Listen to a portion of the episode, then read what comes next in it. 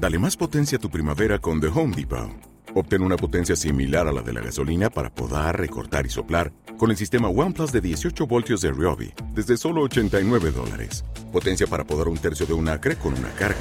Potencia para recortar el césped que dura hasta dos horas. Y fuerza de soplado de 110 millas por hora. Todo con una batería intercambiable. Llévate el sistema inalámbrico OnePlus de 18 voltios de Ryobi. Solo en The Home Depot. Haces más. Logras más.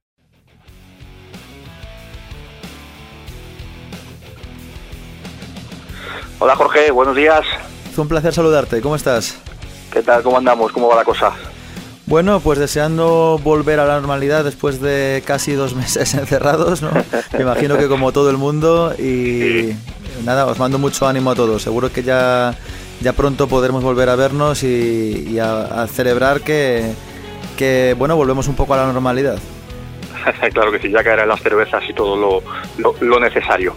bueno, vamos a comentar en, en, esta, en esta pequeña entrevista, ya, ya, habrá tiempo, en estos días estamos, sé que estás metido en dos cosas muy importantes. Por un lado, la, la grabación del nuevo disco, ¿no? que ya hablaremos en su momento de, ello y a su vez eh, la presentación del documental que está habiendo bastante movimiento en estos días, el documental de 20 aniversario y demás y bueno pues en estos días vamos comentando todo esto pero en esta pequeñita entrevista queríamos preguntarte pues que bueno como estamos haciendo con el resto de, bandas relacionadas con Alien Label, con Intertour y demás de bandas artistas y demás pues cómo estás llevando estos días no entonces tengo aquí un pequeño cuestionario con, con varias preguntas que les estamos haciendo a a las bandas y vamos a comentarlo contigo, ¿no? Vamos a empezar. ¿te muy bien, muy bien, perfecto. Pues nada, lo primero, muy sencillo, cuéntanos quién eres, de dónde vienes, a dónde vas y en dónde nos vamos a encontrar, Jorge. Soy un músico de Madrid, nacido en 1982, eh, hago rock and roll a dónde voy no lo sé, pero espero que, el futuro me permita seguir haciendo mi pasión, que es tocar, tocar en directo, volver a ver a, las caras de la gente sobre los escenarios y mm, bueno, pues vernos pronto en la carretera, como decíamos al principio de la entrevista, ¿no? Mm, me interesa muchísimo, como a todo el mundo, que, que el sector de la cultura pues esté apoyado, vuelva a la normalidad y que pronto podamos disfrutar los, los, los festivales cara a cara, ¿no? que las tecnologías y, todo esto que estamos haciendo está muy bien. Es un, de hecho nos ha salvado muchísimo todo este confinamiento, pero creo que, no hay, creo que no hay nada como volver a sentir, en mi caso, por mi profesión, el calor del público en un, en un escenario de verdad. Sí, que nos hace falta, nos hace falta a todos, la verdad. Bueno, cuéntame, seguimos tirando del hilo con estas ideas, ¿cómo está afectando todo esto a, la actividad de, bueno, del grupo del artista en este parón forzado y si lo está llevando bien, mal o regular. Hombre, es una putada para todos. Lo que pasa es que tengo la suerte de, en mi caso tengo la suerte de tener mi propio estudio de grabación en casa, con lo cual me ha permitido seguir trabajando, seguir trabajando en el disco que vamos a sacar en, en noviembre, el disco por el 20 aniversario de mi carrera. Estoy trabajando también en el disco de una nueva banda que he hecho con Fernando Montesinos y José Pereira que se llama Maldito Jagger. Entonces eh, estuvimos al principio del confinamiento hace dos meses, estuvimos terminando este documental, eh, seguí grabando guitarras, con lo cual no he tenido mucho tiempo de aburrirme. Eh, evidentemente ya después de no salir de casa se hace muy pesado, pero sí que es cierto que he tenido la suerte de tener la mente muy entretenida. Bueno, hay que decir entonces que, bueno, quitando la parte negativa que todos sabemos y que estamos comentando, pues de no poder tocar, de no poder salir, de no poder tener una actividad normal y demás, a ti te ha venido casi bien, ¿no? Ya digo, quitando la parte negativa y viendo solo la positiva. Hay una cosa que es cierta, que los músicos estamos eh, acostumbrados a tener confinamientos eh, voluntarios desde que empezamos a tocar un instrumento, ¿no? Porque, o sea, yo recuerdo, recuerdo épocas mm, de, tirarme en casa sin salir, estudiar, nada más que estudiar y, tocar la guitarra, ¿no? Lo que pasa que sí que es cierto que psicológicamente no es lo mismo que tú decidas de repente decir, voy a estar voluntariamente dos o tres semanas estudiando porque quiero, a, a tener la sensación de que no puedes salir de casa porque ha pasado todo esto, no tiene nada que ver, ¿no? Entonces, eh, por una parte sí, estoy acostumbrado a, rachas en las que me olvido de todo y de salir y de trabajar aquí en el estudio y, tirarme entre 12 y 16 horas al día cuando estoy mezclando un disco y cosas así, pero por otra parte es el saber que no puedes salir, eso es otra cosa. Mm, bueno, y cuéntanos un poquito más de qué estás haciendo para paliar el mono de escenario, del local de ensayo, de la actividad normal como, como grupo, ya digo, aparte de todo esto que estamos hablando, cuéntanos un poquito más, cuando te metes en el, en el estudio, ¿qué, qué tipo de cosas estás haciendo en estos días para, bueno, pues para llevar mejor todo esto.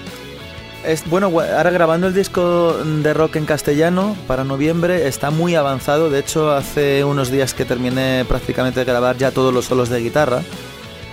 Y ahora, a partir de la semana que viene, me pondré a, grabar las voces. Estuve trabajando en las letras, eh, editando un poco las baterías y cosas así. Y ahora ya, pues, va a ser un poco el proceso final de grabación, que son las voces y coros, para luego ya a finales de mayo, empezar, primeros de junio, empezar a mezclar el disco. Bueno, ¿y qué es lo primero que vas a hacer como banda o como artista cuando acabe esto, profesionalmente, vamos a decir? Y por otro lado, Jorge, individualmente como persona, ¿qué es lo primero que quieres hacer cuando acabe esto? Cuando podamos. Bueno, como persona yo creo que lo que queremos todos, ¿no? Volver a saludar, volver a abrazar a mis familiares, volver a, quedar con los amigos, volver a, disfrutar de las cosas más simples, que al final, más simples o más sencillas, ¿no? Que son las que todos queremos al fin y al cabo. Eso es lo que haría a nivel personal y a nivel profesional. Eh, no hemos parado de trabajar. Ahora mismo estamos presentando este documental que sale el 4 de mayo. Eh, lo adelantamos un poco pues, en un consenso con, una decisión consensuada con la compañía que era decir, oye, pues mira, ahora que la gente está pasando todo este momento, vamos a darles este regalo de, a los fans que puedan ver el documental, que tienen más tiempo, que están en casa. Y es un esfuerzo muy grande por parte de Anu Label, la compañía, porque bueno, me parece una muy buena iniciativa. Pero a pesar de esto, el documental va a salir eh, a la venta junto con el disco en castellano en noviembre, o sea, se va a poder comprar en noviembre, como estaba previsto. Y básicamente, pues me voy a centrar en esto profesionalmente, en la salida de este disco documental en noviembre y en la salida del disco de Maldito Jagger. Bueno, vamos a comentar también que, bueno, en estos días, en estas semanas hemos estado viendo, todos lo hemos estado viendo, tú lo has estado haciendo y el resto de, bandas también, eh, bueno, pues un poquito acciones hacia, hacia afuera pues para paliar un poquito esta, esta inactividad, ¿no? Se han estado grabando acústicos, grabando conciertos, mostrando la actividad un poquito de los músicos, lo que estáis haciendo en, en casa, ¿no? Todos nos hemos visto en, bata, nuestros salones, nuestros estudios caseros y este tipo de cosas, no hemos perdido todos la, vergüenza, la exposición pública quizás en este, en este sentido y, y bueno, quizás hemos llegado ahora a un punto que, que, ya no queremos mostrar tanto gratuitamente y queremos hacer otra, no sé, darle un, pasito adelante, ¿no? Profesionalmente o, mover esta actividad que estamos haciendo en casa de otra manera. ¿Cómo lo ves tú en este sentido? ¿no? Tú has sido además un artista que has estado muy activo, has hecho hasta programas de radio, has hecho eh, acústicos, etcétera, etcétera, y, y, ahora quizás estamos en otro punto, ¿no? ¿Cómo lo ves tú, Jorge? Pues como tú mismo estás diciendo, ¿no? Yo creo que está muy bien contribuir. Todos los artistas desde casa lo hemos hecho. Hemos hecho un montón de acústicos. Yo en mi caso he hecho eléctricos, eh, imagínate hacer un eléctrico al final entre que pruebas sonido, te preparas los temas, tal, al final has echado un día entero de curro para hacer un Facebook Live, ¿no? Pero me, yo encantado de colaborar, evidentemente pues, todos tenemos que echar, eh, echarnos eh, de la mano y tirar adelante, pero llega un punto en el que también tienes que plantear que la gente no se puede acostumbrar a que regales tu trabajo de forma, siempre ya a partir de ahora conciertos gratis y conciertos gratis, yo creo que puede ser un poco contraproducente es verdad.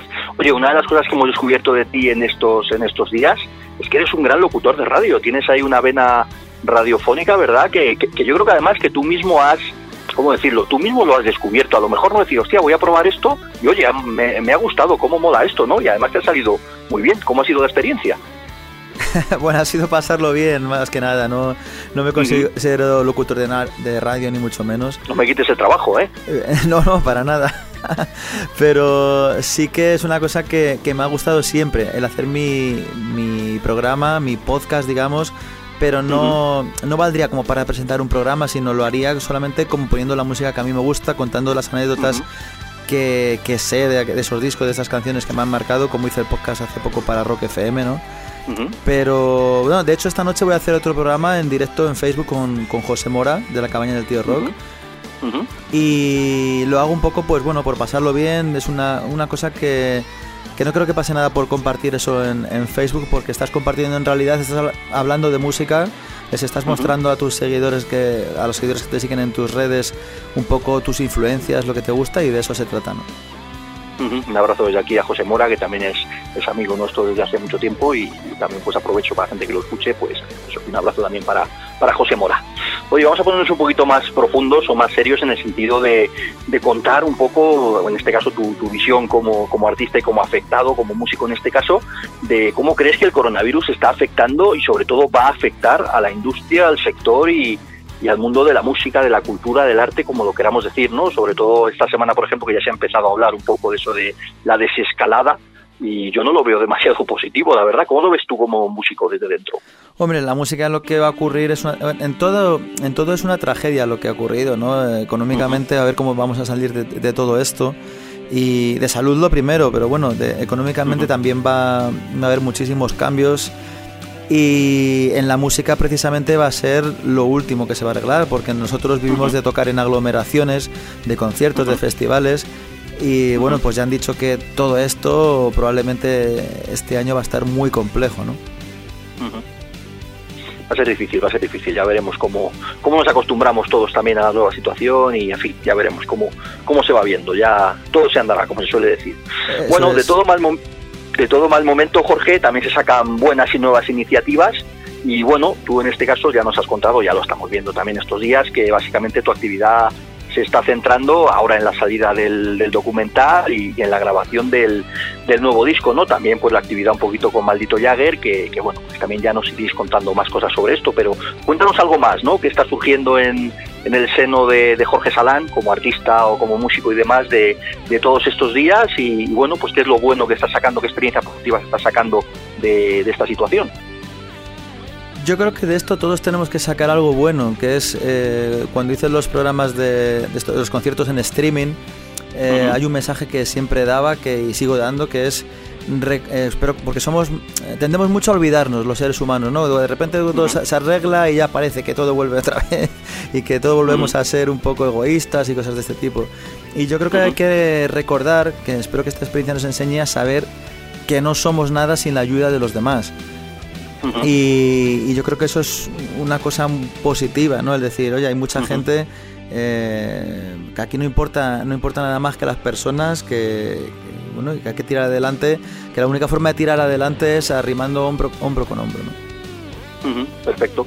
Bueno, pues vamos a terminar esta pequeñita entrevista que hoy ya te decía que era más, más breve, ¿no? Ya hablaremos largo y tendido de, del documental, del nuevo disco y de más cosas. En este caso quería pues simplemente que nos contaras un poquito tus, bueno, pues, tus impresiones sobre lo que está pasando, de, de la actividad que, que estás teniendo como, como Jorge Salán, como artista en estos días y demás. Y bueno, te iba a preguntar por el mensaje que le mandas a la gente para, para terminar, pero nos lo acabas de decir.